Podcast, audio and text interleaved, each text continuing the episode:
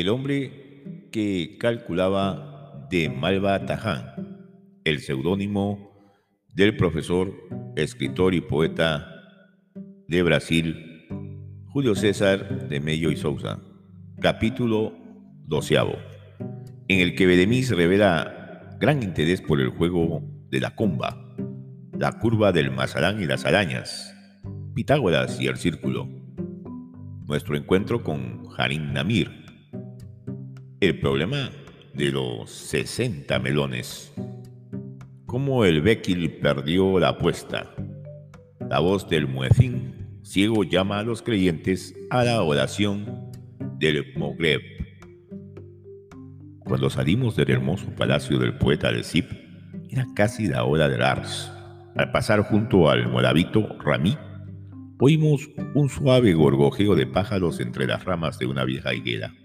Mira, Seguro que son algunos de los liberados hoy, le dije a. Es un placer oír convertida en canta esa alegría de la libertad reconquistada. Bedemis, sin embargo, no parecía interesarse en aquel momento de la puesta del sol por los cantos de los pájaros de la enramada. Su atención estaba absorbida por un grupo de niños que jugaban en una calle próxima. Dos de los pequeños sostenían por los extremos un pedazo de cuerda fina que tendría cuatro o cinco codos. Los otros se esforzaban en saltar por encima de ella, mientras los primeros la colocaban unas veces más baja, otras más alta, según la agilidad del que saltaba. Mira la cuerda, Bagdalí, dijo el calculador cogiéndome del brazo. Mira la curva perfecta. ¿No te parece digna de estudio? ¿A qué te refieres? ¿A la cuerda acaso? exclamé. No veo nada de extraordinario en esa ingenua diversión de niños que aprovechan las últimas luces del día para su recreo. Pues bien, amigo mío, convéncete de que tus ojos son ciegos para las mayores bellezas y maravillas de la naturaleza. Cuando los niños alzan la cuerda, sosteniéndola por los extremos y dejándola caer libremente por la acción de su propio peso? La cuerda forma una curva que tiene su interés, pues surge como resultado de la acción de fuerzas naturales. Ya otras veces observé esa curva que el sabio Noelín llamaba Marazán, en las telas y en la joloba de algunos dromedarios. ¿Tendrá esta curva alguna analogía con las derivadas de la parábola? En el futuro, si Alá lo quiere, los geómetras descubrirán medios de trazar esta curva punto por punto y estudiarán con rigor todas sus propiedades. Hay, sin embargo, prosiguió, muchas otras curvas muy importantes. En primer lugar, el círculo. Pitágoras, filósofo y geometra griego, consideraba el círculo como la curva más perfecta, vinculando así el círculo a la perfección. Y el círculo, siendo la curva más perfecta entre todas, es la de trazado más sencillo. Bedemis, en este momento, interrumpiendo la disertación apenas iniciada sobre las curvas, me indicó un muchacho que se hallaba a escasas distancias y gritó, Jarín, Namir. El joven se volvió rápidamente y se dirigió alegre a nuestro encuentro. Me di cuenta entonces de que se trataba de uno de los tres hermanos que habíamos encontrado discutiendo en el desierto por la herencia de 35 camellos. División complicada, llena de tercios y nonos, que Benemis resolvió por medio de, un curioso artificio al que ya tuve ocasión de aludir. Mac Allah, exclamó Harim dirigiéndose a Benemis. El destino nos manda al gran calculador. Mi hermano Hamed no acaba de poner en claro una cuenta de 60 melones que nadie sabe resolver. Y Harim nos llevó hacia una casita donde se hallaba su hermano Hamed Namir con varios mercaderes. Hamed se mostró muy satisfecho al ver a Benemis y volviéndose a los mercaderes les dijo, Este hombre que acaba de llegar es un gran matemático. Gracias a su valioso auxilio conseguimos solución para un problema que nos parecía imposible. Dividir 35 camellos entre tres personas. Estoy seguro de que él podrá explicar en pocos minutos la diferencia que encontramos en la venta de los 60 melones. Benemis fue informado minuciosamente del caso. Uno de los mercaderes explicó. Los dos hermanos, Harim y Hamet, me encargaron que vendiera en el mercado dos partidas de melones. Harim me entregó 30 melones que debían ser vendidos al precio de 3 por un dinar. Hamet me entregó también 30 melones, para los que estipuló un precio más caro, dos melones por un dinar. Lógicamente, una vez efectuada la venta, Harim tendría que recibir 10 dinares y su hermano 15. El total de la venta sería pues 25 dinares. Sin embargo, al llegar a la feria apareció una duda ante mi espíritu. Si empezaba la venta por los melones más caros, pensé, iba a perder la clientela. Si empezaba la venta por los más baratos, luego iba a verme en dificultades para vender los otros 30. Lo mejor, única solución para el caso, era vender las dos partidas al mismo tiempo. Llegando a esta conclusión, reuní los 60 melones y empecé a venderlos en lotes de 5 por 2 dinares. El negocio se justificaba mediante un raciocinio muy simple. Si tenía que vender 3 por 1 y luego 2 por 1, sería más sencillo vender 5 por 2 dinares. Vendidos los 60 melones en 12 lotes de 5 cada uno, recibí 24 dinares. ¿Cómo pagar a los dos hermanos si el primero tenía que recibir 10 y el segundo 15 dinares? Había una diferencia de un dinar. No sé cómo explicarme esta diferencia, pues como dije, el negocio fue efectuado con el mayor cuidado.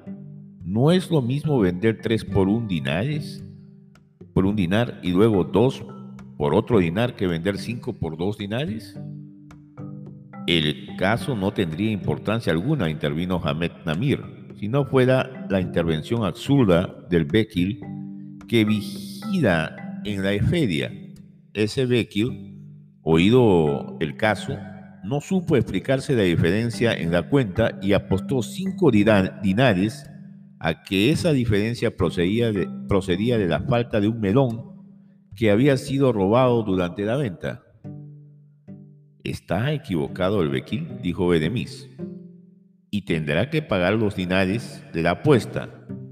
La diferencia que llegó el vendedor resulta de lo siguiente. La partida de Jadín se componía de 10 lotes de 3 melones, cada uno. Cada lote debería ser vendido por un dinar. El total de la venta, entonces, serían 10 dinares.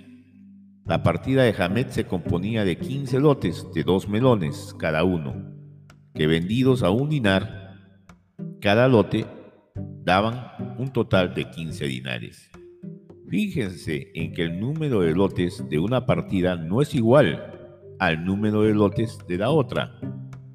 Para vender los melones en lotes de 5, solo los 10 primeros lotes podrían ser vendidos a razón de 5 por 2 dinares. Una vez vendidos esos 10 lotes, quedaban aún 10 melones que pertenecen exclusivamente a la partida de Hamed y que siendo de más elevado precio tendría que ser vendidos a razón de 2 por un dinar. La diferencia de un dinar resultó pues de la venta de los diez últimos melones. En consecuencia, no hubo robo. De la desigualdad del precio entre las partes resultó un perjuicio de un dinar que, queda, que quedó reflejado en el resultado final. En ese modo tuvimos que interrumpir la reunión. La voz del muecín, cuyo eco vibrado, vibraba en el espacio, llamaba a los fieles a la oración de la tarde. Ahí a el Salah, ahí al el Salah. Cada uno de nosotros procuró sin pérdida de tiempo hacer el gusi ritual según determinaba el libro santo. El sol se hallaba ya en la línea del horizonte. Había llegado la hora del Mogreb. Desde la tercera almena de la mezquita de Omar, el muecín ciego con voz pausada y ronca llamaba a los creyentes a oración. Alá es grande y Mahoma, el profeta, es el verdadero enviado de Dios. Venid a la oración, musulmanes. Venid a la oración. Recordad que todo es polvo excepto Alá. Los mercaderes, precedidos por Bedemis, extendieron sus alfombras polícromas, se quitaron las sandalias, se volvieron en dirección a la ciudad santa y exclamaron, Alá clemente y misericordioso, alabado sea el omnipotente creador de los mundos visibles e invisibles. Condúcenos por el camino recto, por el camino de aquellos que son por ti amparados y bendecidos.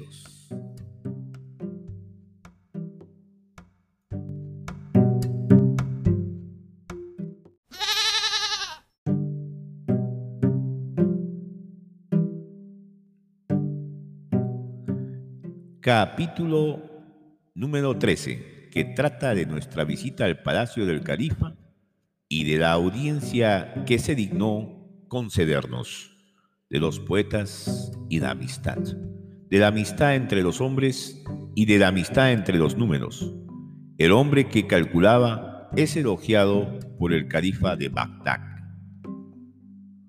Cuatro días después por la mañana, nos informaron de que seríamos recibidos en audiencia solemne por el califa Abul Abbas Ahmed al-Motasen Billah, emir de los creyentes, vicario de Alá.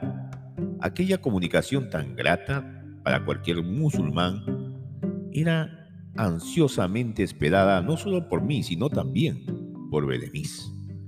Es posible que el soberano al oír al jeque de Zip narrar alguna de las proezas practicadas por el eximio matemático hubiera mostrado interés en conocer al hombre que calculaba. No se puede explicar de otro modo nuestra presencia en la corte entre las figuras de más prestigio de la alta sociedad de Bagdad. Quedé deslumbrado al entrar en el rico palacio del emir, las amplias arcadas superpuestas formando curvas en armoniosas con concordancia y sustentadas por altas y esbeltas columnas, geminadas, estaban adornadas en los puntos de donde surgían con finísimos mosaicos. Pude notar que dichos mosaicos estaban formados por por fragmentos de losa blanca y roja, alternando con tramos de estuco. Los techos de los salones principales estaban adornados de azul y oro. Las paredes de todas las salas se hallaban cubiertas de azulejos en relieve y los pavimentos de mosaico. Las celosías, los tapices, los divanes, en fin, todo lo que constituía el mobiliario de palacio demostraba la magnificencia insuperable de un príncipe de leyenda hindú. Allá, fuera, en los jardines reinaba la misma pompa, realzada por la mano de la naturaleza, perfumada por mil aromas diversos, cubierta de alfombras verdes, bañada por el río refrescada por innumerables fuentes de mármol blanco junto a las que trabajaban sin cesar miles de esclavos. Fuimos conducidos al diván de las audiencias por uno de los auxiliares del visir Ibrahim Malouf. Al llegar, descubrimos al poderoso monarca sentado en un riquísimo trono de marfil y terciopelo. Me turbó en cierto modo la belleza deslumbrante del gran salón. Todas las paredes estaban adornadas con inscripciones admirables realizadas por el arte caprichoso de un, de un carígrafo genial. Las leyendas aparecían en relieve sobre un fondo azul claro, en letras negras y rojas. Noté que aquellas inscripciones eran versos de los más brillantes poetas de nuestra tierra. Por todas partes habían jarrones de flores en los cojines, flores deshojadas y también flores en las alfombras o en las bandejas de oro primorosamente cinceladas. Ricas y numerosas columnas ostentaban se ahí, orgullosas con sus capiteles y fustes ornados por el cincel de los artistas arábigo-españoles, que sabían como nadie multiplicar ingeniosamente las combinaciones de las figuras geométricas asociadas a hojas y flores de tutipán, de azucenas y de mil plantas diversas, en una armonía maravillosa y de indecible belleza. Se hallaban presentes siete visires, dos caries, varios ulemas y diversos dignatarios ilustres y del alto prestigio.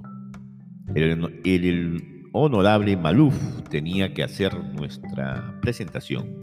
El visir, con los codos en la cintura y las flacas manos abiertas con las palmas hacia afuera, habló así para atender vuestra orden, oh Rey del Templo, determiné que compadeciesen hoy en esta excelsa audiencia el calculador Bedemis Amir, mi actual secretario, y su amigo Han Tare Maía, auxiliar de escriba y funcionario del palacio.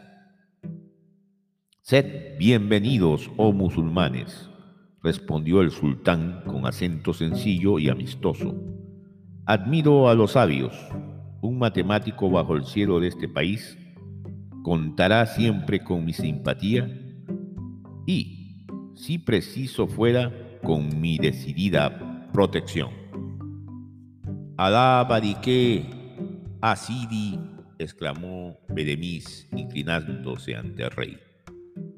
Yo quedé inmóvil, con la cabeza inclinada y los brazos cruzados, pues no habiendo sido objeto de los elogios del soberano, no podía tener el honor de dirigirle el saludo. El hombre que tenía en sus manos el destino del pueblo árabe parecía bondadoso y sin prejuicios. Tenía rostro magro, curtido por el sol del desierto y surcado por prematuras arrugas al sonreír, cosa que hacía con relativa frecuencia, mostraba sus dientes blanquísimos y regulares. Iba vestido con sencillez, llevaba en la cintura, bajo la faja de seda, un bello puñal, cuya empuñadura era, iba adornada con piedras preciosas. El turbante era verde, con pequeñas barras blancas. El color verde, como todos saben, caracteriza a los descendientes de Mahoma, el santo profeta. Con él paz y la gloria. Muchas cosas importantes quiero aclarar en esta audiencia, dijo el califa. No quiero, sin embargo, iniciar los trabajos y discutir los altos problemas políticos sin recibir antes una prueba clara y precisa de que el matemático persa recomendado por mi amigo el poeta Lecip, es realmente un grande y hábil calculador. Interpelado de ese modo por el glorioso monarca, Bedemí se sintió en el deber imperioso de corresponder brillantemente a la confianza que el jeque de Sip había depositado en él. Dirigiéndose, pues, al sultán le dijo, No soy yo, oh comendador de los creyentes, más que un rudo pastor que acaba de verse distinguido con vuestra atención. Y tras una corta pausa siguió. Creen, sin embargo, mis generosos amigos, que es justo incluir mi nombre entre los calculadores, y me siento lisonjeado por tan alta distinción. Pienso, sin embargo, que los hombres son en general buenos calculadores. Calculador es el soldado que en campaña valora con una sola mirada, la distancia de, un, de una palanzanga. Calculador es el poeta que cuenta las sílabas y mide la cadencia de los versos. Calculador es el músico que aplica en la división de los compases las leyes de la perfecta armonía. Calculador es el pintor que traza las figuras según proporciones invariables para atender a los principios de la perspectiva. Calculador es el, humilde esterelo que dispone uno por uno todos los hilos de su trabajo. Todos, en fin, oh rey, son buenos y hábiles calculadores. Y luego de pasar su noble mirada por los cortesanos que rodeaban el trono, prosiguió Bedemis. Veo con infinita alegría que estáis, Señor, rodeado de ulemas y doctores. Veo a la sombra de vuestro poderoso trono hombres de valer que cultivan el estudio y dilatan las fronteras de la ciencia. La compañía de los sabios, oh rey, es para mí el más grato tesoro. El hombre solo vale por lo que sabe. Saber es poder. Los sabios educan por el ejemplo y nada hay que avasalle el espíritu humano de manera más suave y convincente que el ejemplo. No debe, sin embargo, cultivar el hombre la ciencia si no es para utilizarse o utilizarla en la práctica del bien. Sócrates, filósofo griego, afirmaba con el peso de su autoridad, solo es útil el conocimiento que nos hace mejores. Séneca, otro pensador famoso, se preguntaba incrédulo, ¿qué importa saber lo que es es una línea recta si no se sabe lo que es la rectitud. Permitid, pues, oh Rey generoso y justo, que rinda homenaje a los doctores y uremas que se hallan en este salón. Hizo entonces el calculador una pausa muy breve y luego siguió elocuente en tono solemne en los trabajos de cada día, observando las cosas que Alá sacó del no ser para llevarlas al ser, aprendí a valorar los números y transformarlos por medio de reglas prácticas y seguras. Me siento, sin embargo, en dificultad para presentar la prueba que acabáis de exigir, confiando, sin embargo, en vuestra proverbial, proverbial generosidad He de decir, no obstante, que no veo en este rico diván sino demostraciones admirables y elocuentes de que la matemática existe en todas partes. Adornan las paredes de este bello salón varios poemas que encierran precisamente un total de 504 palabras. Y una parte de esas palabras está trazada en caracteres negros y la restante en caracteres rojos. El calígrafo que dibujó las letras de estos poemas, haciendo la descomposición de las 504 palabras, demostró tener tanto talento e imaginación como los poetas que escribieron estos versos inmortales. Sí, oh rey magnífico, prosiguió Bedemis, y la razón es muy sencilla encuentro en estos versos incomparables que adornan este espléndido salón grandes elogios sobre la amistad. Puedo leer ahí, cerca de la columna, la frase inicial de la célebre cásida de Mojajil. Si mis amigos huyeran de mí, muy infeliz sería, pues de mí huirían todos los tesoros. Un poco más allá leo el pensamiento de Tarafa. El encanto de la vida depende únicamente de las buenas amistades que cultivamos. A la izquierda destaca el incisivo verso de la vid de la tribu de Amir Insasoa. La buena amistad es para el hombre como el agua límpida y clara para el sedimento beduino. Si todo esto es sublime, profundo y elocuente, la mayor belleza reside, sin embargo, en el ingenioso artificio empleado por el calígrafo para demostrar que la amistad que los versos exaltan no solo existe entre los seres dotados de vida y sentimiento, la amistad se presenta también entre los números. ¿Cómo descubrir, preguntaréis sin duda, entre los números aquellos que están prendidos en las redes de la amistad matemática? ¿De qué medio se sirve el geómatra para apuntar en la serie numérica los elementos ligados por este vínculo? En pocas palabras podré explicaros en qué consiste el concepto de los números amigos en matemáticas. Consideremos, por ejemplo, los números 220 y 284. El número 220 es divisible exactamente por los siguientes números.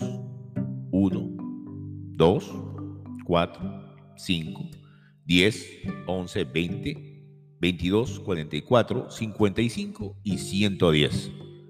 Estos son los divisores del número 220 con excepción del mismo. Y el número 284 a su vez divisible exactamente por los siguientes números.